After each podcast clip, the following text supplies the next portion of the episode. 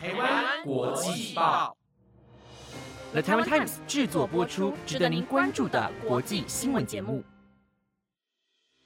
欢迎收听台湾国际报，我是崇威，马上带来关心今天一月十九号的国际新闻重点。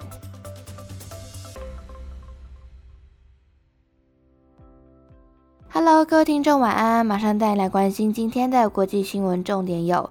西班牙一百一十五岁妇人经两次世界大战，可亡活全球最长寿人瑞；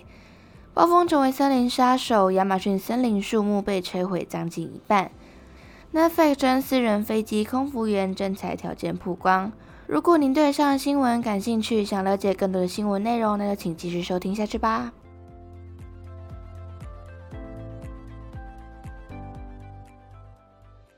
一则新闻带您关心：西班牙一百一十五岁妇人经两次世界大战，渴望获认证全球最长寿人瑞。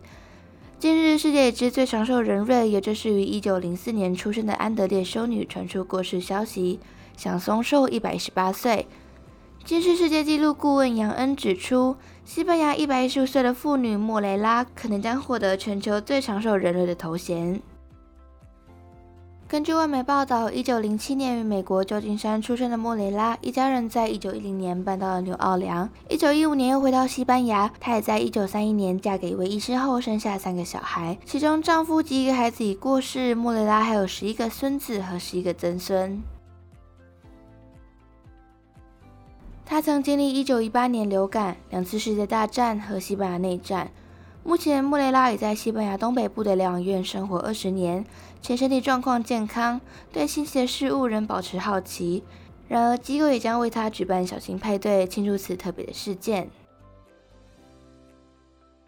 对此，穆雷拉七十八岁的小女儿莫雷特表示，母亲会如此长寿的原因是因为基因优良，且在先前受媒体访问时也提到，母亲从来没骨折过，也没因病痛去医院。杨恩曾表示，将通过家人访问和文件的审查后，决定莫雷拉是否获得最长寿人瑞头衔。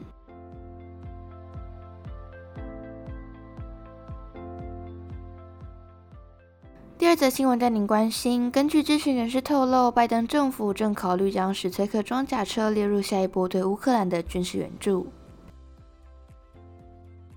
外媒报道，不愿透露姓名的知情人士表示。史崔克装甲车将成为约二十五亿美元额外军事援助的其中一部分。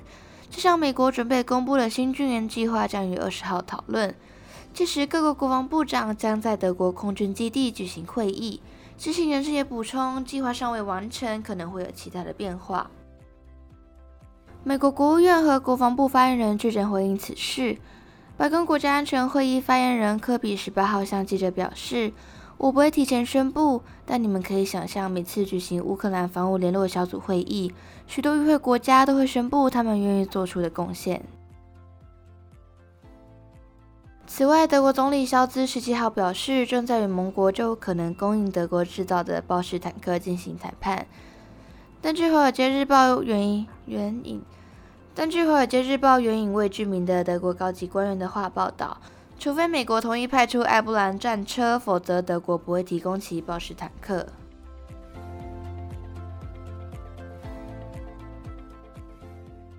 下一则新闻将焦点放到美国研究发现，气候变迁造成风暴威力急剧上升。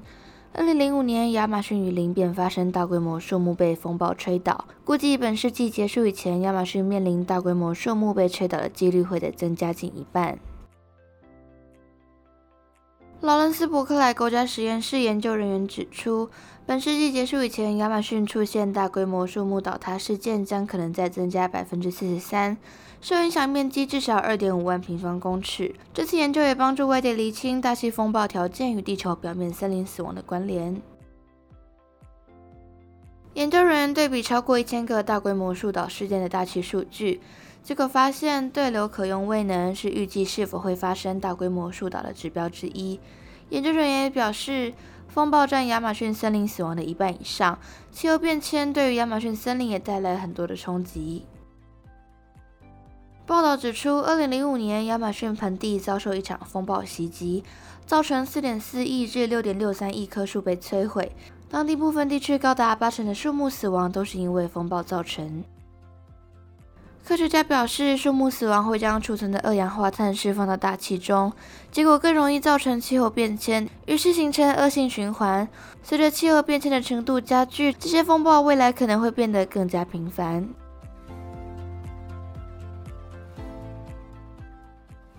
下一则新闻带您关心：纽西兰总理阿尔登十九号在党团年度会议上宣布辞职，任期将于今年二月七号结束。他在演说中提到，虽然对未来的工作尚无计划，但想先好好陪伴女儿和孩子的父亲。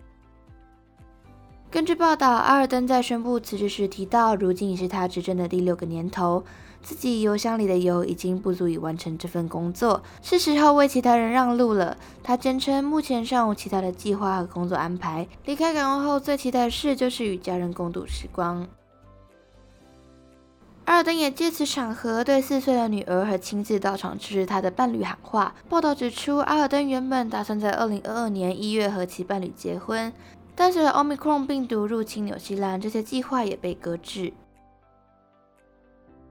阿尔登二零一七年年仅三十七岁，经当选纽西兰总理，成为世界上最年轻的女性国家领导人。过去这些年，她带领纽西兰熬过新冠疫情的难关，走过二零一九年基督城清真寺枪击案与怀特岛火山爆发等重大事件。这次辞去总理这个职位，想必也能让自己好好休息。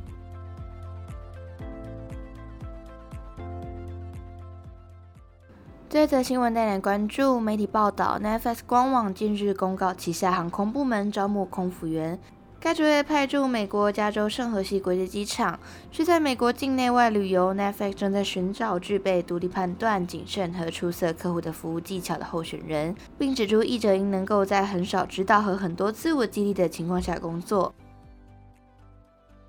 公告提到，此职位整体市场薪水范围通常为六万美元至三十八点五万美元。市场范围取决于总薪酬，而非只有基本工资，与 Netflix 的薪酬理念一致，并指出将考量背景、经验与技巧等因素来决定员工的薪水。Netflix 航空部门提供卓越、安全、保密的航空运输，飞行团队将协助 Netflix 有效率到达世界各地，并继续制造欢乐。招聘内容列出十二点职责要求：空服员在超中型喷气式飞机的职责包含起飞前检查所有驾驶舱、客舱以及走廊的紧急设备，还必须在飞机装载与储存时能够举起、携带重达十三点六公斤的物品等。